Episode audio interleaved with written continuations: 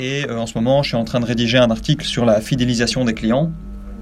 Donc, comment faire en sorte pour que le produit génère de la fidélisation et l'un des chapitres de cet article, c'est la gamification, euh, auquel je, sur lequel je rédige. Et voilà, pour vraiment compléter l'article, je voulais le témoignage d'un expert, et c'est pour ça que, que je t'ai contacté. c'est bien, bien, une sélection d'agence, c'est ça C'est ça, oui, exactement. exactement. Euh, donc, euh, donc voilà, j'ai, on va faire ça court, j'ai trois, quatre questions à te poser. voilà, la première, voilà, aujourd'hui tu travailles chez Hop. Euh, est-ce que tu pourrais expliquer ce que vous faites dans ce Startup Studio et quel est votre corps de métier? Donc, c'est la gamification, évidemment. C'est très simple. On est le, le, premier Startup Studio, à ma connaissance, dédié à la gamification.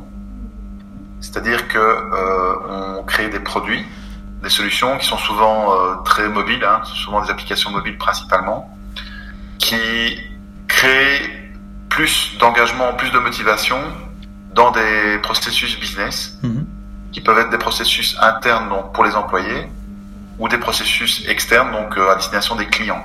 Soit via euh, euh, vraiment les interfaces utilisateurs, sites web, etc. Soit via carrément le parcours de relation client. Mhm. Donc très concrètement, on développe une suite de cinq applications, cinq solutions actuellement,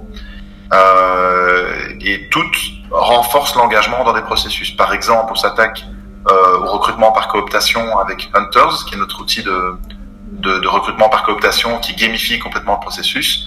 On s'attaque à la gestion d'objectifs avec Closers. On s'attaque au micro-learning avec euh, Business Royal. Enfin voilà, on est sur plusieurs processus. À chaque fois, ce qu'on fait, ce sont pas des jeux. On fait pas de serious gaming. On fait pas de, de, de jeux finis. On fait des logiciels d'entreprise. Mais euh, beaucoup de clients vont trouver que ça, ça ressemble vraiment très fort à des jeux parce mhm. que c'est rempli de petites techniques qui sont issus du jeu vidéo. Ok, donc l'idée c'est vraiment partir d'une discipline, y mettre des principes du jeu pour rendre cette discipline plus attractive et plus ludique. C'est de partir d'un manque d'engagement. Donc tu prends un processus, euh, je sais pas par exemple si tu veux remplir ta déclaration d'impôt, mhm. bah, c'est un processus qui, euh, qui t'est imposé. Euh, rares sont les gens qui adorent passer du temps à remplir leur déclaration d'impôt. C'est vrai. et bah, nous, on commence, la réflexion commence toujours par ça. C'est comment on peut faire en sorte que tu t'amuses un peu plus, ou en tout cas que tu sois moins désengagé quand tu remplis ta déclaration d'impôt. Mhm. Ok, et justement pour faire ça, euh, est-ce qu'il y a un framework à suivre ou est-ce que c'est une réflexion, c'est un brainstorming concrètement? Ok, comment est-ce qu'on fait pour gamifier une discipline? Par exemple, je fais un parallèle, pour décoder un business model, il y a le business model Canva. Est-ce que tu as un, un, principe similaire pour gamifier quelque chose ou est-ce que ça se fait à l'intuition? Oui, tout à fait. On a, Bon, la méthode, et si tu, tu regardes mes, mes, vidéos qui sont en ligne sur les conférences, etc., la méthode euh, est clairement expliquée. On commence toujours par euh, d'abord identifier quel est le niveau de motivation intrinsèque versus extrinsèque. Donc une motivation intrinsèque, c'est quand tu fais quelque chose, mais que tu as envie de le faire, principalement. Tu pars euh, t'entraîner tous les dimanches, tu vas courir 10 km, personne t'oblige à le faire. C'est un effort, c'est difficile, mais tu es en motivation intrinsèque. Mm-hmm. Et quand tu reprends l'exemple de ma déclaration d'impôt d'il y a 5 minutes, c'est normalement a priori en motivation extrinsèque. C'est pas remplir ta déclaration d'impôt qui te motive. Ce qui te motive, c'est euh, d'essayer d'éviter une pénalité si tu ne la remplis pas. Tout à fait. Et donc, euh, quand tu veux gamifier une motivation intrinsèque, tu peux faire ce qu'on appelle du performance play, puisque la personne est motivée par l'activité en elle-même. Donc, tout ce que tu peux faire, c'est euh, rendre beaucoup plus ludique le parcours de progression vers plus d'efficacité, plus de, de, progression dans cette activité puisque tu veux la faire. Quand tu es de l'autre côté, quand tu es en motivation extrinsèque, ce qu'on fait, c'est ce qu'on appelle souvent euh, dans le jargon du nudge. Donc on va distraire et on va faire ce qu'on appelle du fun play, donc de la gamification pour distraire.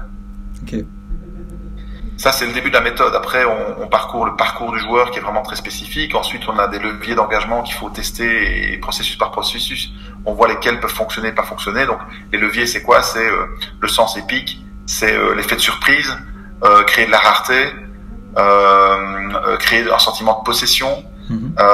jouer sur le social proof, donc l'addiction sociale, si l'activité est communautaire, etc., etc. Ok, ok, ok. Et donc justement, je pense que ce serait bien d'illustrer ça avec un exemple. Tu as parlé d'Hunters. Donc là, vous êtes parti de la cooptation. Est-ce que tu pourrais illustrer ça en expliquant comment Hunters a ah. justement gamifié ça?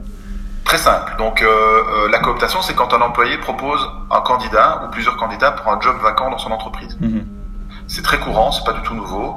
Et plus de la moitié des boîtes de plus de 500 personnes en France et en Belgique utilisent la cooptation et offrent en général une prime en argent à toute personne qui trouve le candidat idéal. Ouais. Eh ben, ce processus ne fonctionne pas comme il devrait fonctionner. C'est-à-dire que les entreprises qu'on croise nous disent toutes qu'elles voient bien que ça coince quelque part. Que ça fonctionne de temps en temps, parfois, machin, mais c'est jamais un, vrai franc succès, sauf une ou deux exceptions que j'ai rencontrées. C'est compliqué. Et qu'est-ce qui rend le truc compliqué? C'est que la cooptation telle qu'elle est appliquée aujourd'hui, c'est blanc ou noir. Donc tu euh, proposes un candidat, et en général, qu'est-ce qui va se passer? Rien. Mhm. Donc tu vas attendre que le candidat soit éventuellement recruté pour avoir éventuellement la bonne nouvelle de gagner une prime. Ouais. Qu'est-ce qui se passe entre temps Rien, et c'est bien dommage, et c'est ça qu'on apprend dans les jeux vidéo, c'est que euh, il y a la vocation à découper tout le parcours en étapes, puisque le recrutement c'est déjà un parcours en étapes, Mhm. et de remettre ça dans un scénario gamifié qui te permet, quand tu proposes un candidat, à chaque fois que ton candidat va franchir une étape, tu gagnes des points. Et donc, plutôt que de donner 500 euros de prime, par exemple, à un seul gagnant, bah, c'est faire comme au loto, finalement, comme, comme à la loterie. Ouais. Tu donnes plusieurs rangs, et plutôt que de donner 500 euros, tu donnes 400 euros. Mais les 100 euros que tu libères, tu les découpes pour que chacun gagne à chaque étape. Ok. Voilà. Et ce système de points qu'on a mis en place te permet d'aller dans un shop où l'entreprise met à ta disposition des petits cadeaux personnalisés. Ok. Ok. Ok. Donc, ce qui veut dire que quand tu proposes un candidat et qu'il franchit, son CV est accepté, sa première interview s'est bien passée, et puis boum, il est éliminé à la deuxième interview qui est l'étape finale. Ben, t'as quand même déjà du mérite Mhm. d'avoir proposé un candidat qui est arrivé en phase finale, et dans la plupart des cas aujourd'hui, ben, tu, tu n'as aucune récompense de ce mérite. Ok. La gamification, c'est aussi générer du reward et un sentiment de célébration à chaque fois que tu fais quelque chose d'utile. Mhm. C'est ça. Ok. Ok. Ok. Je comprends. Mais du coup, euh, qu'est-ce qui se passe dans le cerveau de l'individu? Pourquoi est-ce que ça fonctionne? Euh, Qu'est-ce qui fait que quand on gamifie quelque chose et qu'on y joue, ça rend cette chose plus attractive? Alors, ce que, je viens de dire avant est déjà euh, l'essentiel de la réponse, c'est-à-dire Ouais. que célébrer un succès, Mhm. est un des moyens de motiver les gens. Ouais. Ne pas célébrer un succès, c'est un des moyens de démotiver les gens. Et dans l'entreprise, on a tellement de moments où l'entreprise ou le management rate l'occasion de célébrer un succès. Par manque d'organisation, par manque de données, par manque de culture. Mhm. Et donc l'exemple que je vais donner avec la, la cooptation, c'est vraiment ça. C'est que quand tu as proposé un candidat, tu as dit voilà, je vous propose Valérie euh, pour le job de marketing manager. Ouais. Elle est super, je la recommande. Valérie, son CV est accepté. Ça peut sembler anecdotique, mais ça veut déjà dire que son CV est accepté et que tu as, elle a passé la première étape et Ouais. que tu as fait un bon choix, en tout cas pour cette première étape. Mhm. Pourquoi attendre pour te féliciter? Ouais, c'est ça. Maintenant, la félicitation doit être proportionnelle, évidemment. Elle est encore nulle part dans le processus. Elle a encore 4-5 étapes à passer. Elle n'est pas encore marketing manager. Mais, proportionnellement, il y a un succès qui doit être célébré. Mhm. Les jeux vidéo célèbrent chaque étape du succès et d'autant plus quand c'est au début, en fait. Quand tu es au début d'un processus dans un jeu vidéo, ils utilisent à fond ce qu'on appelle le Dunning-Kruger, c'est un biais cognitif qui est très connu, où tu as tendance à t'estimer beaucoup plus fort dans un processus que tu découvres, dans un jeu que tu découvres, ou dans un sport que tu commences à apprendre. Mhm. Tu as tendance à t'estimer plus fort que ce que tu n'es réellement au début. Ouais. Parce que tu n'as pas de référent, en fait. Et donc, c'est exactement la même chose dans tous les cas qu'on aborde. Ici, dans la cooptation, qui est mon exemple, j'ai proposé pour la première fois de ma vie un CV d'une candidate euh, que je recommande. Mhm. Et donc, si dans la foulée, le CV est accepté, ce qui n'est pas une grande victoire, mais que je reçois une célébration qui me dit bah, bravo, le CV que vous avez proposé est de qualité, et il a passé le filtre et nous l'avons sélectionné. Et ben avec cet effet de Kruger, j'ai déjà un peu l'impression que je suis un super bon coopteur en fait. Ouais. Ouais, tout à fait. Et, et, et, et, et, et m'encourager à ce moment-là du, du processus de recrutement, c'est clé pour que je sois motivé pour proposer d'autres candidats, pour suivre le parcours de cette candidate, même si elle se plante à la deuxième étape. On a beaucoup plus de chances de me convaincre de retenter ma chance avec un autre candidat, avec ce petit moment de célébration qu'on n'a Mhm. pas oublié de faire. C'est ça. Et puis tu as aussi beaucoup plus de visibilité parce que tu vois où en est, où en est ton candidat, tandis que, comme tu le Ouais. disais, dans les entreprises en général, il n'y a pas du tout de suivi. Donc, euh, Voilà, et dans, dans Hunters, euh, la visibilité euh, est, est excitante parce qu'on a, on a évidemment rendu l'application très ludique, je vous Mhm. montrais. Et le parcours est, est vraiment très clair. Et on a des not- notifications à chaque fois qu'un candidat franchit une étape. Évidemment, il y a des notifications parce qu'on est sur mobile. Ouais. Alors, je te montre. Bon, évidemment, ça tombe bien, j'ai cassé mon écran. Euh, donc, voilà, je suis dans Hunters. Ouais. Donc, je suis un chasseur de tête. Mhm. Le look et volontairement celui de cowboy qui attrape des candidats et qui les attrape au lasso et les met dans un ranch. Ouais. Je vois que j'ai deux candidats en, en cours, puisque j'ai deux candidats proposés. Mhm. Donc je clique dessus. Je vois que j'ai proposé Sandra et Dominique. Ouais. Je vais cliquer sur Dominique. Et là, j'ai effectivement son parcours Qui qui est est... complètement ouvert. Je vois toutes les étapes. Et tu vois tous Je tes vois points gagné 10 points parce que le CV a été accepté. Mhm. Ces 10 points, ils sont rajoutés à mon solde en dessous. Ouais. Et je vois que la prochaine étape, c'est 30 points si euh, Dominique passe son interview RH. Ok. C'est super fun, en fait, et motivant de suivre des candidats comme ça. Tout à fait. Ok, ok. Et en même temps, c'est pas un jeu.